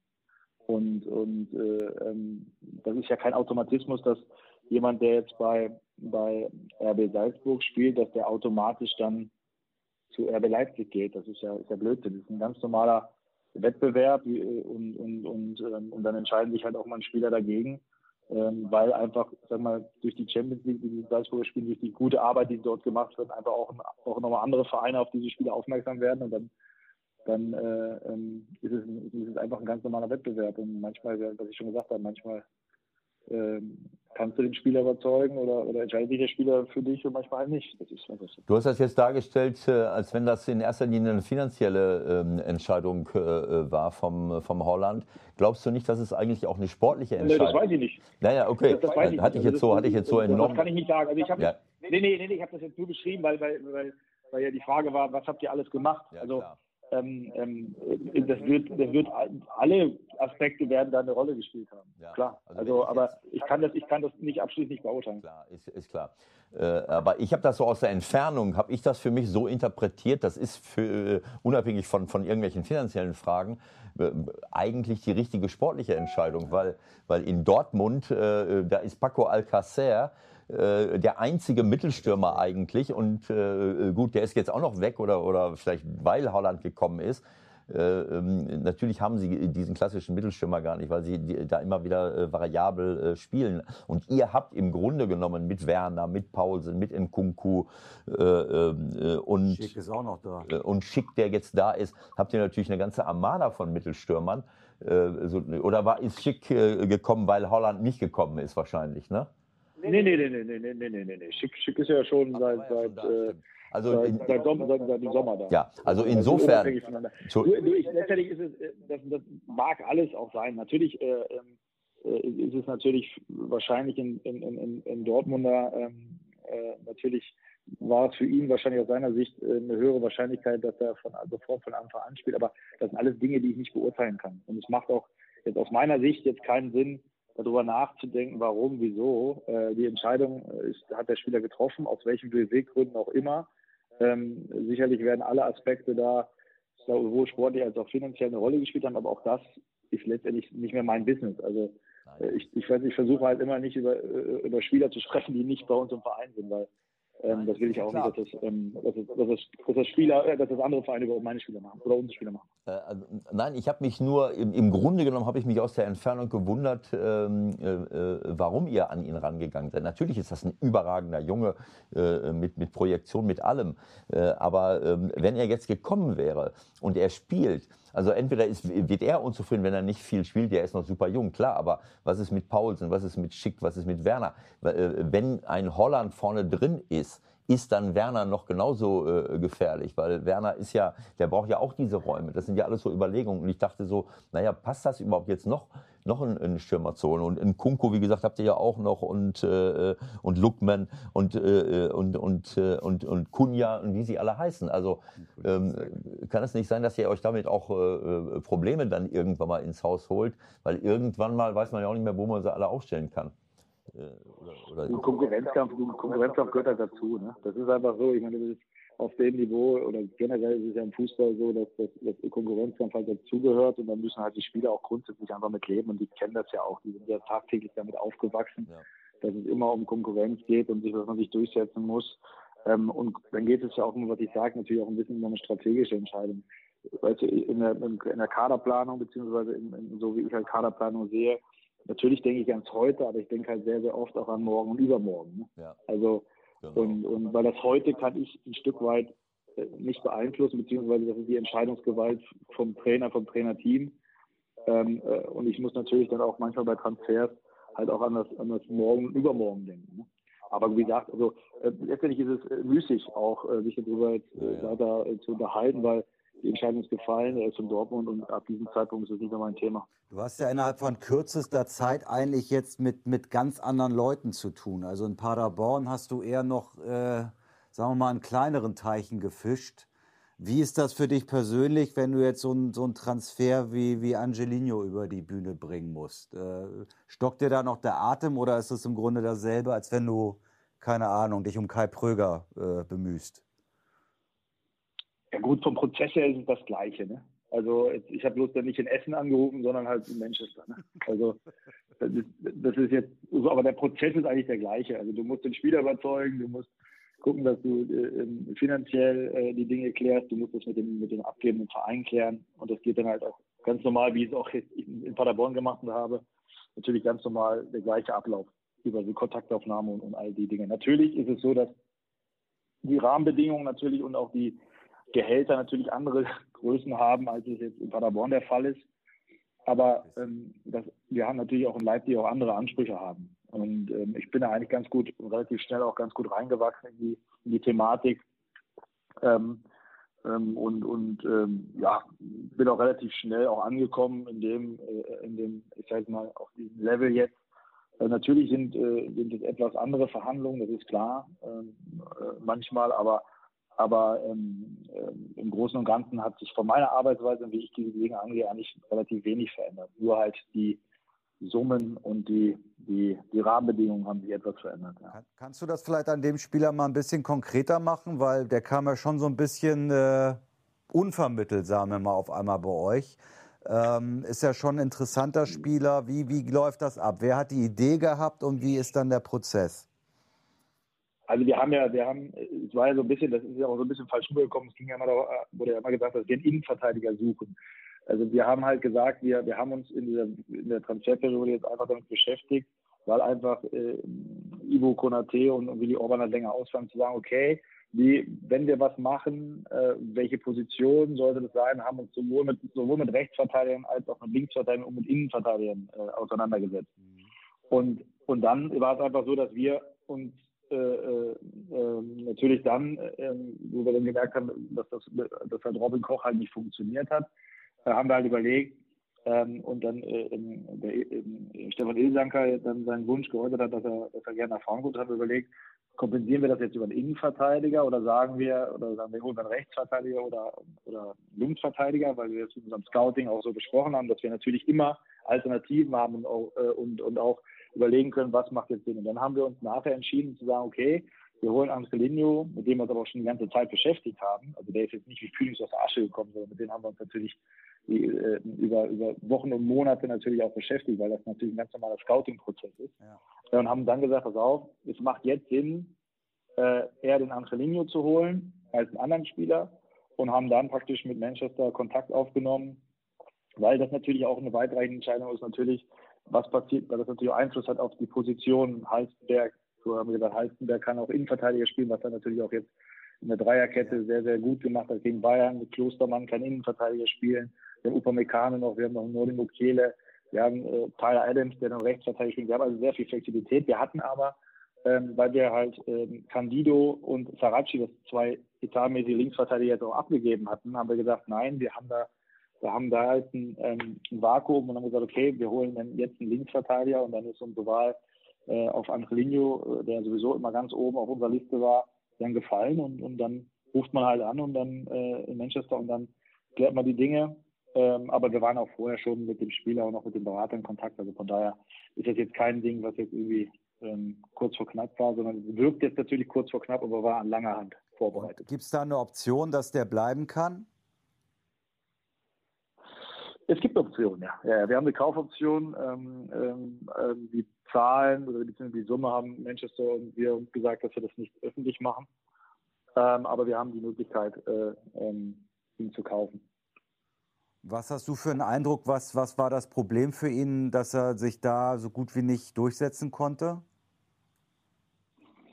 Ja gut, wenn Manchester City, wenn man sich den Kader von Manchester City anguckt, da, da läuft schon der eine oder andere rum, der ein bisschen kicken kann. Ne? Ja. Also von daher ja. ist es natürlich dann auch für, einen, für einen jungen Spieler, wie auch Angelino ist, natürlich auch eine, eine, Aufgabe, sich da durchzusetzen und, und, und ähm, dann ist es, wie gesagt, dann hat er in der Vergangenheit, hat sich dann der Trainer da anders für andere Spieler entschieden und, und wie gesagt, der Kader ist, hat ein sehr, sehr hohes Niveau. Ja. Und dann kann es auch mal sein, dass halt ein Spieler wie Angelini nicht spielt, aber das ist dann letztendlich auch für uns natürlich eine super Situation, weil er jetzt bei uns ist und äh, ja auch sehr gut bei uns reinpasst. Ja. Und Olmo vielleicht noch zwei Sätze. Das war für euch ja doch auch ein äh, mega Erfolg, dass ihr euch gegen die Konkurrenz durchgesetzt habt. Was hat man da noch für Trümpfe im Ärmel? Ist es letztendlich die, die persönliche Ebene auch? Ja, ich glaube einfach, dass es wichtig ist, einfach, was ich auch am Anfang gesagt habe, dass wir, die, dass wir den Jungs erklären, was wir mit ihnen vorhaben, wie wir sie besser machen wollen, was unser kurzfristige, mittelfristige, langfristige Plan mit ihnen ist, was unser Plan auch als als ähm, als Verein ist und und und ähm, wie gesagt äh, wie wir wie wir wie wir ihn sehen in, in unserem in unserem Plan. Und und äh, ähm, das ist das, was man versucht und das, was, was dann auch versuche auch ich oder Julian dann halt auch immer dem Spieler zu beschreiben, was wir mit ihm vorhaben und wie wir ihn besser machen wollen. Und, und, äh, und das hat, äh, der Dani hat sich relativ äh, schnell dann auch für uns entschieden, nachdem, nachdem äh, ich das Gespräch geführt habe, nachdem der Julian das Gespräch geführt hatte. Ähm, und, und dann war es natürlich so, dass, wie gesagt, dann der eine oder andere große Verein dann nochmal gekommen ist und, und kurz vor Schluss dann da nochmal alle Hebel in Bewegung gesetzt hat, aber der Dani sich ganz klar für uns entschieden hat ähm, ähm, und ganz klar für Entwicklung entschieden hat, für seine Entwicklung entschieden hat und er sagt, dass wir die, der richtige Ort sind und das ist natürlich schön für uns. Es geht mir weniger darum, was das für ein Zeichen ist an, an die anderen Vereine oder so, sondern es geht mir einfach darum, was es für ein Zeichen für uns ist. Und, und wenn sich jemand bewusst für uns entscheidet und sich vielleicht, sagen wir mal, gegen äh, finanzielle Aspekte äh, entscheidet, dass das natürlich sehr, sehr positiv ist. Mhm. Na gut, also äh, ihr habt eigentlich äh, personell jetzt alle, alle Trümpfe in der Hand. Ihr habt auch relativ äh, wenig Möglichkeit oder beziehungsweise relativ wenig Probleme, Dinge auszugleichen. Das haben wir Wochenende ja auch gesehen, was ihr dann jetzt an, an, an taktischen Möglichkeiten habt, um, um äh, etwaige Verletzungen äh, dann zu kompensieren. Jetzt kommt Bremen Heimspiel und dann geht es, glaube ich, schon zu den Spurs. Also eine, eine, wie ich finde, sehr, sehr spannende und entscheidende Woche steht vielleicht schon an jetzt, oder? Ja, wir freuen uns drauf. Ja. Das ist ja ähm, das, was, was, äh, was es ja ausmacht. Wir, wir, wir, wir, freuen uns jetzt auf jedes Spiel, was wir haben und, und, und wollen halt, wie gesagt, was ich schon gesagt habe, versuchen, unseren Fußball auf den Platz zu kriegen. Also wird, wird mit Bremen wird ein, ein schwieriges Heimspiel, ähm, keine Frage. Und, und äh, aber wir wollen schon zu Hause das Spiel gewinnen. Ähm, und dann natürlich Tottenham, das wird natürlich ein super äh, äh Ereignis da jetzt in, den, in, London zu spielen. Und, und ähm, aber auch da wollen wir, wir wollen, unser Ziel ist es, in die nächste Runde einzuziehen. Ja, da sind wir mal gespannt. Ich wollte gerade noch sarkastisch werden, aber in dieser Woche fehlt mir irgendwie die Motivation zu Sarkasmus. Ich, wollt, ich wollte noch sagen, wie kann das passieren, dass ihr äh, nicht die meisten Tore in der Liga geschossen habt, sondern fünf, sechs Tore hinter Bayern und Dortmund herhinkt? Ja, das und, wird sich ja noch ändern bis zum Schluss. Und zwei Tore. Wir haben, wir haben, wir haben, wir haben noch ein bisschen Zeit. Ja, ne? wir haben noch ein bisschen mehr Zeit. kassiert habt als Bayern und Dortmund. Na komm, bevor wir Schluss machen, will ich schon noch also, eins, eins will ich noch wissen. Ähm, hat dich das überrascht nach der gefühlt ersten Niederlage nach äh, 200 Tagen, wie, wie Julian dann doch aus dem Sattel gegangen ist in Frankfurt? Hat dich das auf dem falschen Fuß erwischt oder hast du sowas äh, im Hinterkopf nee, überhaupt, über, überhaupt nicht. Ich meine, ich arbeite jetzt seit sechs Monaten mit, mit Julian sehr, sehr eng zusammen und ich weiß, äh, wie er natürlich tickt und wie ehrgeizig er ist. Und ähm, Julian hat das ja nicht bezogen auf, als, als allgemein Thematik, sondern es war jetzt auf diese, auf die Trainingswoche vor dem Spiel gegen Frankfurt bezogen und auf das Spiel, speziell zweite Halbzeit von Frankfurt. Und Julian ist halt äh, ehrgeizig und, und wir, wir haben alle alle hier auch, auch große Ziele und wollen, wollen, wollen auch außergewöhnliche Dinge natürlich erreichen und, und Julian äh, natürlich genauso und, und ähm, ja, ist jemand, der natürlich auch äh, die Dinge auch immer knallhart und auch, auch offen anspricht. Das macht ihn ja auch so stark. Er ist halt authentisch ähm, und, und, und das ist das, was, was, was natürlich die Jungs auch schätzen und was ihn auch auszeichnet und auch so gut macht. Und von daher das, hat das jetzt für mich jetzt, äh, war für mich keine Überraschung. Also es ist, manchmal ist es einfach auch wichtig, gewisse Dinge dann auch, äh, auch in der Klarheit anzusprechen. Das hat er gemacht. Äh, aber das Thema ist da dann auch in Ordnung. Also das ähm, ähm, hat ja nichts damit zu tun, dass wir, das, und das, das hat er auch nie gemeint und gesagt, dass wir jetzt irgendwie ein Problem haben hinsichtlich Mentalität, hinsichtlich, hinsichtlich Qualität so einfach sein Eindruck in diesem Moment bezogen auf die Woche vor Frankfurt und, und auf, das, auf das Spiel bzw. die zweite Halbzeit von Frankfurt. Aber das gehört auch dazu und das, das ist, ist, auch richtig. Ewald, du hast es bestimmt auch schon öfter mal gemacht. Eben, ich gehe mal nicht davon aus, dass der Julian jetzt nur mal öffentlich aus dem Sattel geht, sondern wenn, wenn man Temperament hat, dann ist das auch intern so und das ist auch richtig. Wenn man nicht, ja, über, natürlich. Wenn man nicht übers Ziel hinausschießt, dabei äh, sachorientiert bleibt, aber ohne, ohne Emotionen und ohne, ohne äh, Temperament, ist das schwer, äh, immer nur äh, zu sagen, du, äh, ähm, äh Michael, ah, ich weiß nicht, ob vielleicht dein Abwehrverhalten hm, ob man das ein bisschen aggressiver das gestalten. Das ist übrigens Ewalds Lieblingsthema. Äh, letzte Saison haben wir hier oft dann über Dortmund gesprochen, die sich ja immer geziert haben, äh, zu sagen, wir wollen deutscher Meister werden und am Ende sieben Punkte vergeigt haben. Also Ewald fordert jetzt von dir wahrscheinlich zu sagen, wir wollen deutscher Meister werden. Das Gegenteil ist natürlich der Fall, Markus. Ne? Das ist das, was äh, äh was, das, das brauche ich hier nicht zu erzählen. Also ich, ich, bin, zwar, ich, bin, zwar, auf, ich, bin, ich bin zwar mutig, ja? Und, äh, aber nicht wahnsinnig. Ja. ja, aber das ist ja ähm, äh, das ist so ein Lieblingsspiel. Und meine These war im letzten Jahr, äh, die Journalisten sind dafür verantwortlich, dass Dortmund nicht deutscher Meister geworden ist, weil sie die so lange vollgequatscht haben äh, in der Erfolgsphase. dass sie hinterher nicht mehr wussten, was sie machen sollten. Und, äh, äh und äh, ja, und da, dabei den Fokus auf das einzelne Spiel verloren haben. Das ist ja, du verlierst die Unschuld in dem Moment, wenn du anfängst, wenn ihr jetzt anfängt. Aber das Spielchen ist doch völlig klar. Wenn sie jetzt gegen Werder gewinnen, ist alles gut.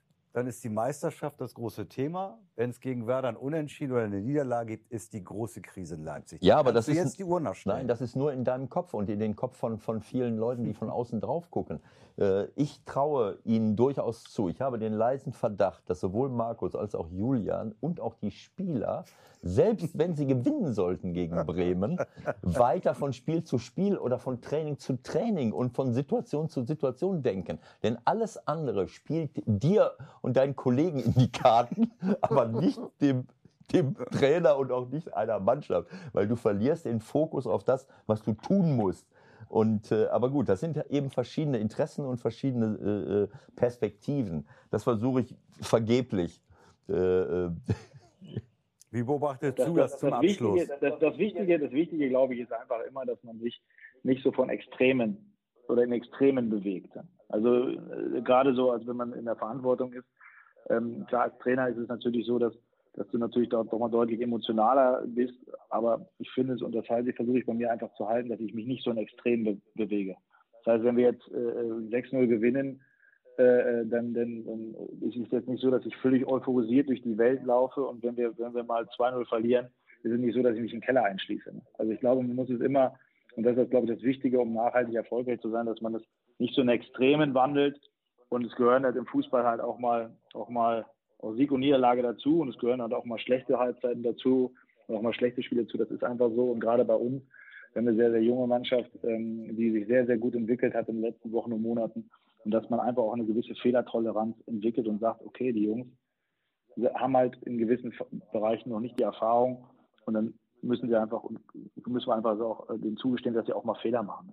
Aber trotzdem denen immer die Überzeugung geben und das Vertrauen geben, dass wir äh, zu 100 Prozent hinter ihnen stehen und dann werden wir auch unsere Ziele erreichen. Und äh, dann wird man sehen, wo es hingeht. Aber sich in Extrem zu verhalten als Verantwortlicher macht wenig Sinn. Ja, und dieses, äh, meine These ist immer, was, äh, was soll ein Spieler, was will ich als Trainer oder Sportdirektor einem Spieler äh, mitteilen, was soll er machen, wenn, wenn ich sage, ich will deutscher Meister werden, selbst wenn ich sage, ich will das Spiel gewinnen. Was ist das für eine Information? Also es ist ja banal. Als Trainer geht es darum, Dinge zu entwickeln und die, die sich in konkreten Handlungen manifestieren. Ich will deutscher Meister werden, ist schwer irgendwie das in Handlungen umzusetzen. Ja, vor allem, genau, vor allem ist es ja auch so, jeder Spieler will ja auch jedes Spiel gewinnen. Also das ist, das ist ja so, ist jetzt, ist jetzt nicht so, dass manchmal, habe ich, manchmal habe ich ja das Gefühl, dass man so will, dass, dass, dass man denkt, dass die Jungs nicht gewinnen wollen. Jeder einzelne Spieler will jedes Spiel gewinnen. So und äh, das klappt manchmal, das klappt manchmal nicht. Deswegen, äh, ähm, ähm, das ist, glaube ich, das, worauf man sich konzentrieren muss und und alle anderen Themen ähm, bezüglich der Extreme, das wird dann schon genug von außen reingetragen. Genau, das so, ist das, dann, äh, da, aber, vielleicht noch eine. gehört- aber, das, gehört- aber, es- aber es gehört halt auch dazu. Also Genau. es, ist, es ist auch nicht schlimm. Wir, wir, wir, wir können das einordnen. Ich kann das auch ganz gut einordnen und ich versuche halt einfach immer eine gewisse Neutralität zu behalten und eine gewisse Ruhe zu behalten und sich nicht von Extremen leiten zu lassen. Ja, ich, äh, das finde ich sehr schön. Äh, Jetzt bist du natürlich auch nicht äh, so im Fokus als äh, äh, Sportdirektor wie der Trainer. Ich, ich, äh, als du das sagst, ich, ich, ich jubele nicht äh, euphorisch, wenn wir 6-0 gewinnen. Ich habe dieses Bild von, von Flo Kofeld äh, vor Augen in Bremen, wie er im Pokal jetzt gegen, äh, gegen, äh, gegen, äh, Dortmund. äh, gegen Dortmund gewinnt. Und das war ja eine Explosion der Gefühle bis zum geht nicht mehr. Und dann habe ich sofort meinen Bauch zusammengezogen. Natürlich steht der Flo unglaublich unter Druck durch diese Ja, Entwicklung. mal raus, ne? Ne, das, Also, ist, das, das hat ja rausgelassen bis zum geht nicht mehr. Aber ich habe sofort so in, von meiner äh, Erfahrung als Trainer her, habe ich so, äh, natürlich mit einem ganz anderen Hintergrund, habe ich sofort, äh, hat sich mein Bauch verkrampft, weil ich, äh, weil ich äh, äh, weiß, das ist so, das ist so, als wenn man äh, im Spiel in, Führung geht mit einem Weltklasse-Tor und alle rasten komplett aus. Habe ich auch oft erlebt, dass, dass danach nicht mehr viel geht, weil man, das ist eine, Art von Emotion, äh, die dann nicht angebracht ist. Ne? Da, dazu muss man natürlich auch die Ruhe haben und, und die Erfahrung, äh, weil das Spiel ist ja nicht gewonnen. So wie gestern, wir sind, in, wir sind in Kiel auf der Tribüne, in der 93. Minute kriegen wir einen Elfmeter und um mich herum springen, äh, also wir hatten, wir waren mit dem Bus von äh, Sponsoren und, und Business-Seat-Inhabern da, alles springt hoch und jubelt. Und hinterher im Bus habe ich gesagt, Leute, gleich die Kritik, ansonsten war euer Performance toll, ihr habt die Mannschaft gut unterstützt, aber wenn man einen Elfmeter bekommt, das heißt noch lange nicht, dass man den auch reinschießt. Und das, das sehe ich auch auf dem Platz dann oft, wo ich mich denke, wo ich denke, was ist das? Man, man bekommt einen Elfmeter und plötzlich jubeln alle Spieler. Also äh, das ist einfach kontraproduktiv, sondern äh, nimm es mit, konzentrier dich, hau das Ding rein, dann kannst du immer noch jubeln. Also, ich Wobei man natürlich sagen muss, dass, dass, dass, dass, es natürlich ähm, von Bremen auch eine sehr, sehr gute Leistung war gegen Dortmund, dass das natürlich man auch, glaube ich, auch nachvollziehen kann, dass der Flo sich da so freute. Das ist ein herausragender Trainer und und und das war eine, eine super Leistung seiner Jungs da gegen Dortmund und, und von daher, glaube ich, sollte man es auch zugestehen, dass er sich auch so freute. Also gehört ja auch dazu. Ne? Ja klar, ich habe nur so äh, aus meiner Erfahrung denke ich so, ah, vielleicht ein Ticken zu much, aber ich habe es ich hab's einfach verstanden, ich, so wie du es auch sagst. Das ist, war unglaublicher Druck. So, jetzt haben wir Markus Gut. auch lange genug, äh, äh, genau. will ich sagen, belästigt. Ne? Es war anders abgemacht, aber schön, dass du, äh, dass du uns Rede und Antwort gestanden hast. Und äh, wir haben eine Menge erfahren, was bei euch so abläuft. Wir wünschen euch äh, viel Glück, das dürfen wir, glaube ich, sagen für eine spannende Dank, Zeit, die folgt. Und vielleicht können wir uns noch mal kürzer sprechen gegen Ende der Saison und gucken, was so draus geworden ist. Vielen Dank Sehr für gerne. heute. Liebe, danke, Super, danke Markus, danke Markus und liebe Grüße an den Julian. Alles Gute für euch. Ne? Viel Glück, danke, danke dir. Alles Gute. Ciao, ciao. ciao, ciao. ciao. ciao.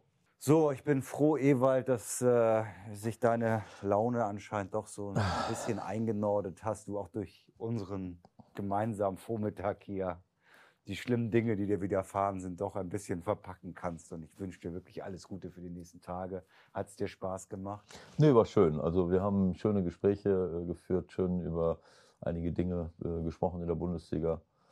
Und äh, auch ein tolles Gespräch mit Markus Krösche genau. gehabt. Das hat bestimmt auch den Bayern-Fans gefallen heute. Warum musst du jetzt diese Spitze nochmal noch mal reinbringen? Das gefällt dir, ne? Also äh, ähm, alles gut, alles gut. Alle Bayern-Fans äh, äh, respektiere ich, das weißt du. Ich habe noch nie irgendeinen Fan äh, beleidigt äh, und dieser Spruch war absolut ähm, lustig, auf einen Mann bezogen und überhaupt nicht ernst gemeint. Also Leute, das Thema beruhigt ist durch euch alle damit. wieder. Das Thema ist durch. Wir haben andere Sorgen. Breaking News haben wir in Berlin. Ewald ist aus der Schusslinie. Macht's euch gut, schöne Woche und tschüss.